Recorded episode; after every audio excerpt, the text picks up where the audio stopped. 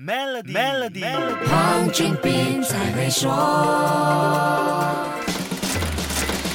你好，我是黄俊斌。想要最大化商业回报，绝对不能错过高价值市场和刚需产品两大关键。世界首富级别的商业大亨，当然比谁都更清楚这个道理了。太空旅游在未来几年是高价值市场，甚至可以说是二八法则里那百分之二十中的百分之二十，控制了太空业的市场，就好比从天上抓钞票放进自己在地面上的口袋里。所以，Jeff Bezos 和 Elon Musk 才会争得面红耳赤。除了太空旅游这个高价值市场，这两个科技业的超级大亨还咬住了另外一个科技时代的刚需产品，那就是高速宽频互联网服务。他们要做的可不是普通高速互联网，而是卫星连接的高速宽频互联网，还是跟他们的太空事业版图发展有关。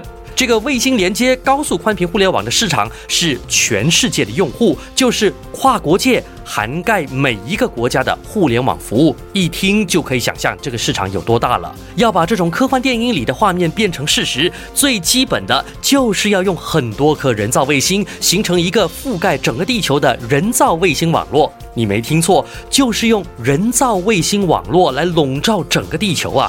那多少人造卫星才够呢？具体数字我也不知道。不过这两位大佬已经发射和打算发射的人造卫星数量，绝对是足够夸张的。首富 Jeff Bezos 控制的 Amazon 已经表示，将要发射三千两百三十六颗人造卫星上太空，而 Elon Musk 控制的 SpaceX 截至今年六月，已经把一千八百颗人造卫星送上了太空。